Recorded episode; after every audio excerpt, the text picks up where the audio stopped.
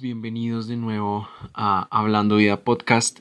Tenía que contarles algo que había olvidado. La verdad es que no tengo los mejores equipos, así que les pido que me tengan paciencia. Sé que no es el mejor sonido, pero no quiero limitarme por lo que no tengo en este momento, sino que quiero hacer mi mayor esfuerzo para poder subirles el mejor contenido. Así que les pido que me tengan paciencia, muy pronto esto se oirá muchísimo mejor. Y bueno, la verdad es que estoy muy contento de que puedan estar oyendo esto, eh, que saquen el tiempo para esto. No sé si de pronto estás trabajando o estás estudiando, sea lo que sea que estés haciendo, gracias por oír esto. Quiero también agradecerle a todas las personas que, que, me han estado apoyando con esto. Gracias por todos sus esfuerzos, por todas sus ayudas, sus recomendaciones. Recibo sugerencias, siempre es bueno. Quiero también contarles que este espacio no es solo para que yo hable, sino que también estaremos con varias personas que estarán hablando junto conmigo de los temas que tratemos. Quiero comenzar contándoles una historia. El año pasado yo estaba en Estados Unidos y más o menos en noviembre yo acababa de estar en una convención de la iglesia Foursquare en Baltimore, en la que se reúnen muchos pastores y muchos líderes de esa zona de Nueva Inglaterra básicamente. Y ya viajando de vuelta a casa, Dios me dijo, escribe esto. El 2020 será un año de explosión para la Iglesia. Mundialmente la Iglesia ha vivido un despertar manifestado por la unidad y 2020 será el año donde Cristo rugirá por medio de su Iglesia. El último gran avivamiento comenzará a manifestarse. Yo quedé súper impactado con todo esto porque la verdad es que lo que acababa de vivir en esa convención en Baltimore era parte fundamental de lo que Dios me estaba diciendo en ese momento. Y además de eso, el año pasado para el primer semestre, yo me había estado reuniendo junto con muchos hijos de pastores en la ciudad de Bogotá y estaba viendo eso que Dios me estaba, digamos que, confirmando en ese momento, que había estado la iglesia en una unidad y por medio de esa unidad había un despertar. Y realmente este 2020 o este inicio del 2020 ha sido un poco extraño en cuanto a varias cosas que hemos vivido. Comenzando con que al principio del año hubo una tensión muy fuerte entre Irán y Estados Unidos que bueno, se hablaba mucho de ah, la tercera guerra mundial o bueno, que iban a entrar en conflicto bélico, cosa que nunca sucedió afortunadamente, pero pues sí hubo como momentos de mucha tensión para todo el mundo.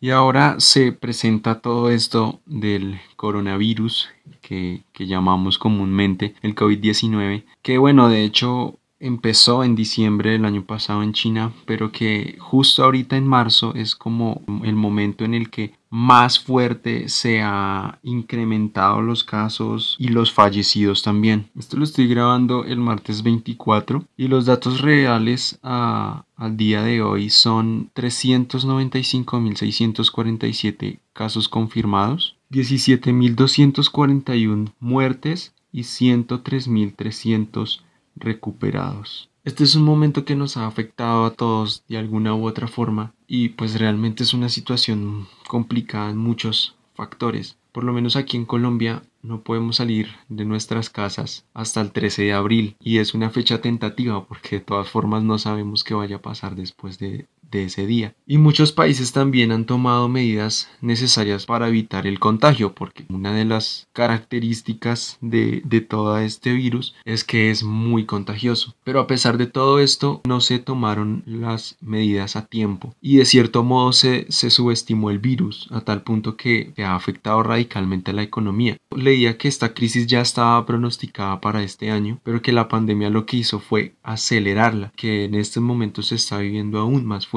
Incluso leía también que es muy difícil calcular qué tan profundo y prolongado es el impacto de esta pandemia sobre la economía. En España y en Italia han fallecido muy rápido las personas. Es una situación que ha llevado a que los sistemas de salud sean totalmente vulnerables, no solo en España y en Italia, sino prácticamente en todos los países que están viviendo esto a gran escala. Y quizá todo esto nos nos puede dar cierta inseguridad por lo que pueda seguir sucediendo en cuanto a propagación y el control de la pandemia. China, por su parte, que fue el país donde todo esto comenzó, ya han podido recuperarse y controlar el virus, pero de todas formas es un país que ha estado muy alerta para evitar que, vuelva una nueva oleada de infección. Y todo esto no lo menciono para alertarnos aún más, sino solo para ponernos un poco en contexto sobre la situación que estamos viviendo todos. Sí es cierto que todo esto puede llevarnos a, pensar cosas muy angustiantes, pero miremos qué dice la Biblia acerca de esto.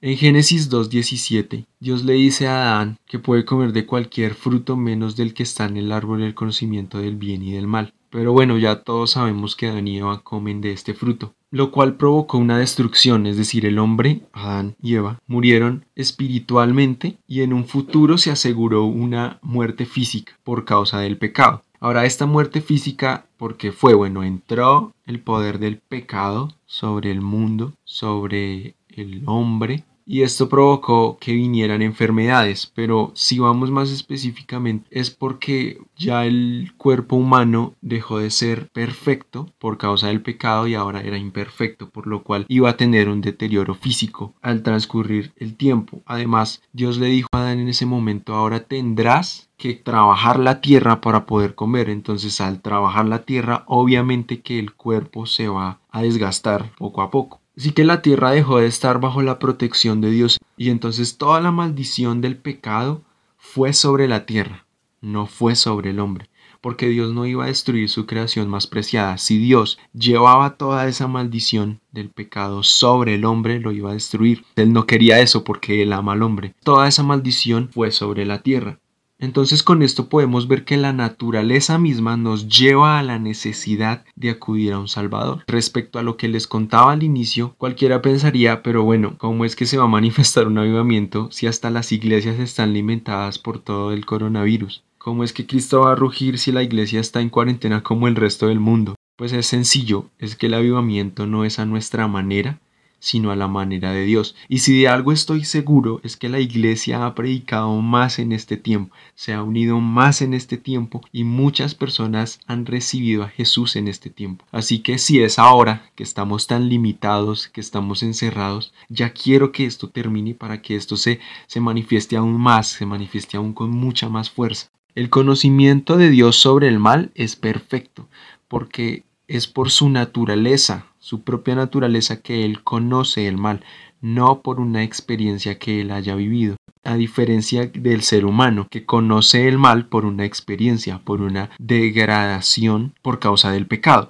Entonces a partir de ahí toda la humanidad se corrompió y empezó a hacer lo desagradable, lo incorrecto a los ojos de Dios. Por lo tanto, muchas de las cosas que hacía el ser humano traían consecuencias propias de maldad. Podemos hablar, por ejemplo, de enfermedades de transmisión sexual. Son enfermedades que dan por el mismo pecado por lo que la Biblia llama inmoralidad sexual. En el transcurrir de los siglos o de la historia de la humanidad hemos vivido muchísimas plagas, hemos vivido muchas otras pandemias y muchas más enfermedades, como por ejemplo la viruela que apareció aproximadamente en el año 10.000 a.C. y ha causado la muerte de alrededor 300 millones de personas, el sarampión que se llevó a 200 millones de personas, la peste bubónica que cuando apareció por segunda vez fue más que todo conocida como la peste negra y mató aproximadamente a 75 millones de personas. Además, hemos vivido la pandemia del cólera que se ha llevado aproximadamente a 3 millones de personas y así podemos encontrar muchísimas más. Y si vamos a la, a la realidad y, lo,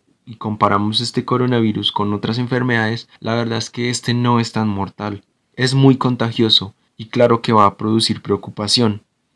No estoy diciendo con esto que no sea malo, porque sí lo es, porque casi que todos estamos encerrados en nuestras casas sin poder salir para evitar contagiarnos y que esto crezca aún más. Así que con todo esto, con enfermedades, con pecados, con muertes, con guerras, con un sinfín de cosas que afectan nuestra humanidad, que afectan nuestra sociedad, afecta cómo pensamos y cómo vemos las cosas. Como humanidad necesitábamos un Salvador, porque no había manera que de por sí solos nosotros nos redimiéramos. Pero por eso fue que Jesús vino, se puso la corona y vino para ser ese Salvador. Y no solo ese Salvador, sino también nuestro Señor. Él vino para evitarnos toda esa maldición de la tierra y darnos lo que Adán y Eva tenían antes de comer del fruto que no debían. Jesús murió en la cruz para quitarle la corona a la muerte, a la enfermedad, a las guerras, al pecado en sí, para ponérsela a Él y con Él aquellos que lo seguimos también. La palabra de Dios dice que por su llaga todos fuimos curados.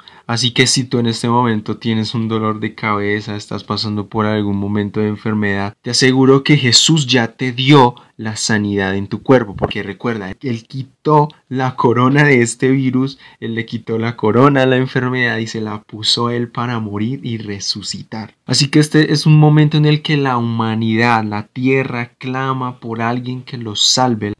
La Biblia en Romanos 8 dice que la creación espera impaciente por un Salvador, pues está confundida. Lo que no sabe la tierra, de lo que no es consciente, es que ese Salvador ya vino y su nombre es Jesús. dice que aún la creación todavía tiene esperanza, que se queja y sufre de dolor, como cuando una mujer está a punto de dar a luz. O en otra versión dice, sufre dolores de parto. El Salvador ya vino, murió en una cruz, resucitó y con ello le arrebató el poder a la enfermedad, a la muerte y al pecado. Y para nosotros poder obtener esa victoria sobre eso, sobre todo esto que está sucediendo, debemos seguir a Jesús. Este es un tiempo para que reflexionemos y pensemos qué tan real es Dios en nuestras vidas. Si eres cristiano, la pregunta es, ¿vives realmente la vida de Cristo? Y si no eres cristiano, la pregunta es, ¿cuánto más tienes que esperar para darte cuenta que necesitas que te salve? Son dos preguntas que pueden cambiar nuestras vidas si somos conscientes de nuestra posición actual. Podemos tener miedo, y sí, es normal, pero que nuestra fe sea más grande. Podemos estar encerrados en nuestras casas, pero que eso no nos impida decirle al mundo que hay esperanza y que hay un Salvador que tiene la corona y es algo que no podemos ignorar. Todo esto es prueba de que Jesús va a recoger a su iglesia muy pronto. Así que ánimo, hay esperanza y es Jesús. Gracias por oír esto y nos vemos en nuestro siguiente episodio.